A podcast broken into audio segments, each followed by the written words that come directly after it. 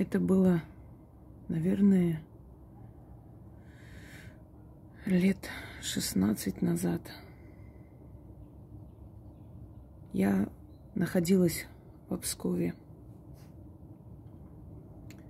Вели раскопки.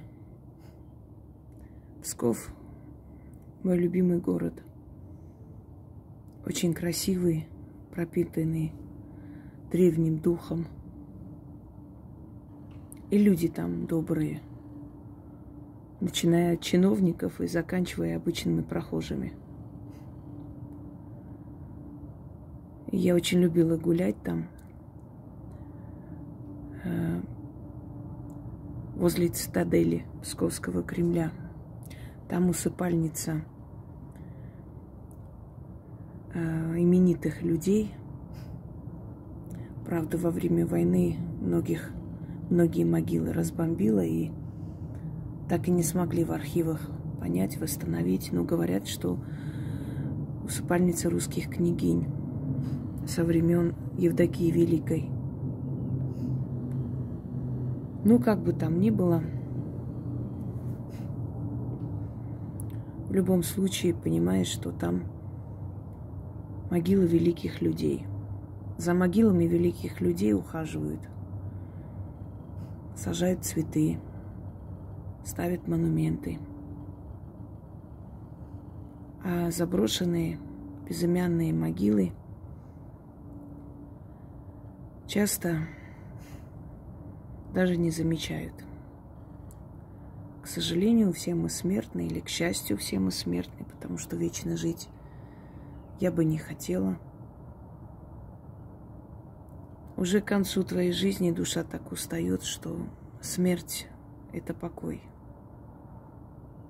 Устают от земной жизни, потому как мы сюда приходим на, на испытание. И радость, наверное, короткая, такой стимул дальше жить, не более того – понимаю это мигание, если честно. Что-то тут непонятное. Ну ладно. Хочу вам рассказать одну историю.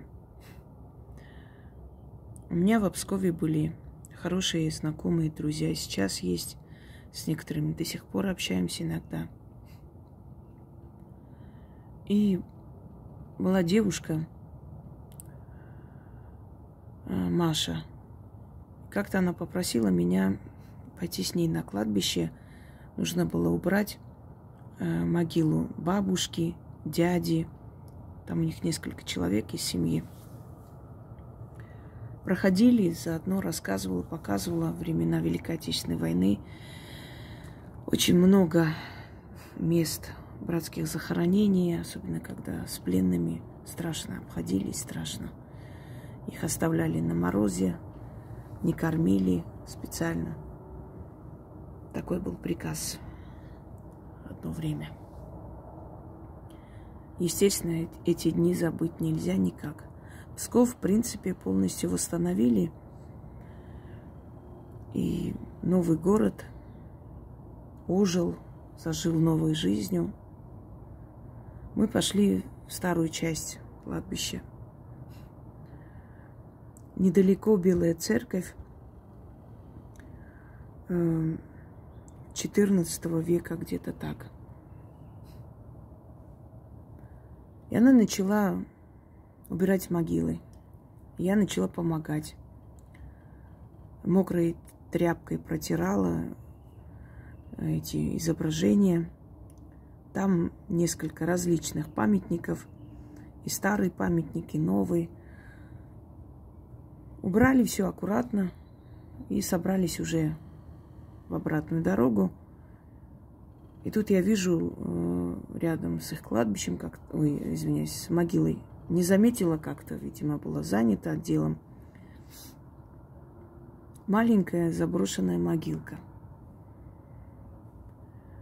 Э, буквы стерлись до такой степени, что невозможно было прочитать.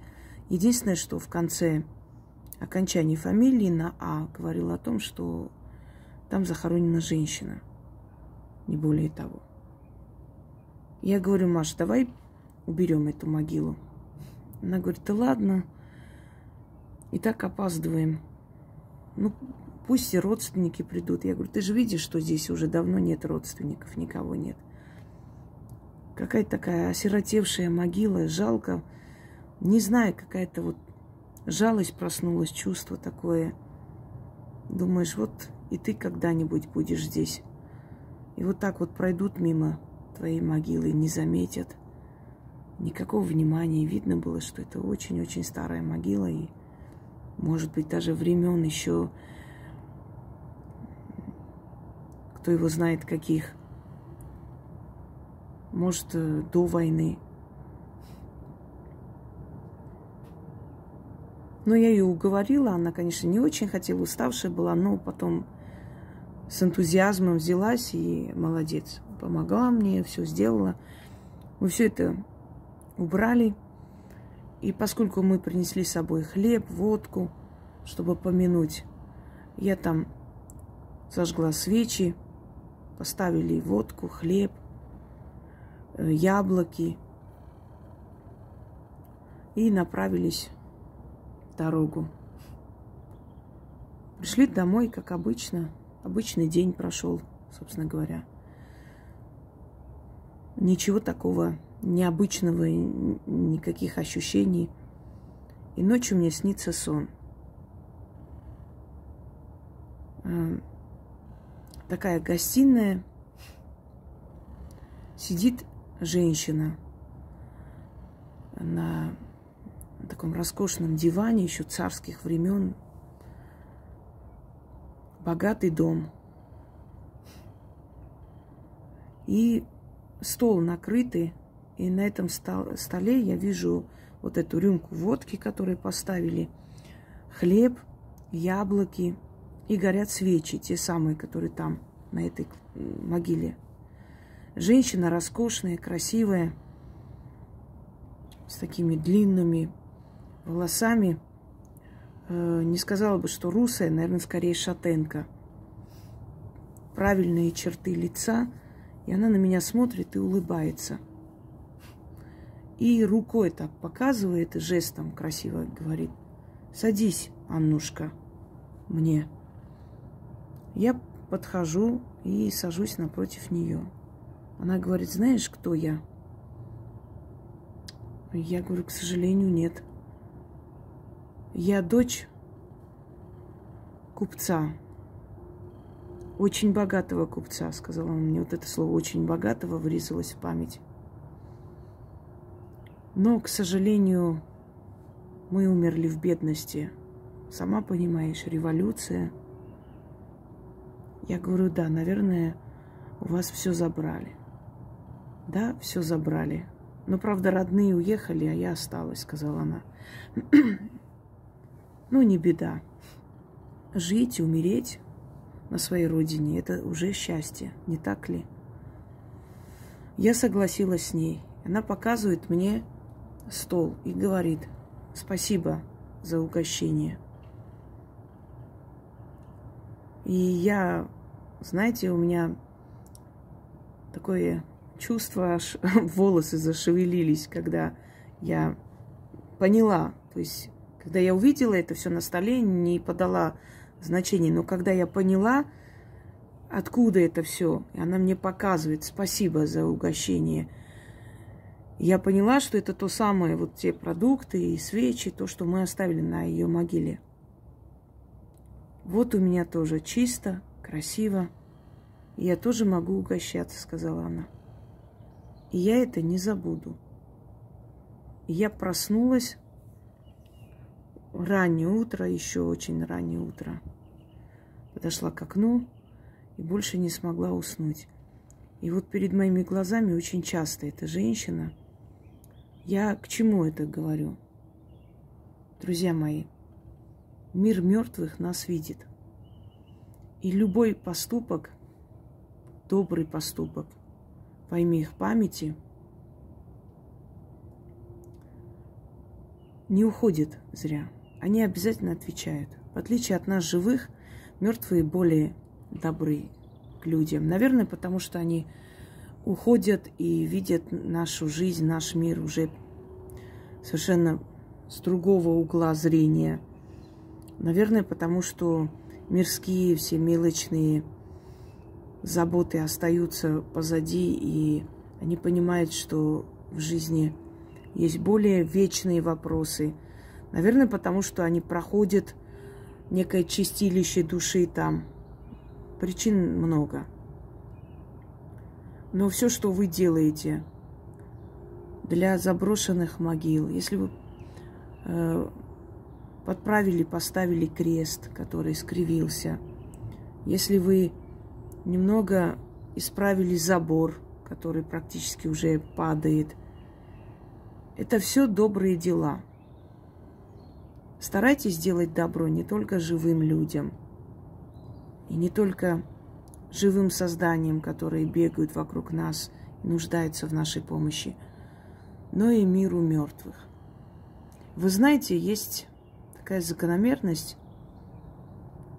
не знаю, как это объяснить.